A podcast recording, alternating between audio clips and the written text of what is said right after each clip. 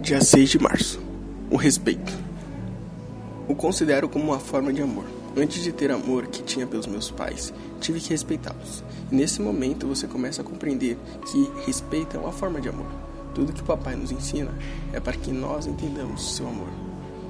O que mais é uma prova de amor? Leitura do dia, Êxodo 20, 12. Honra teu pai e tua mãe para que se prolongues teus dias na terra que o Senhor, teu Deus, te dá. Esse foi mais um Diário de Jovem Pecador.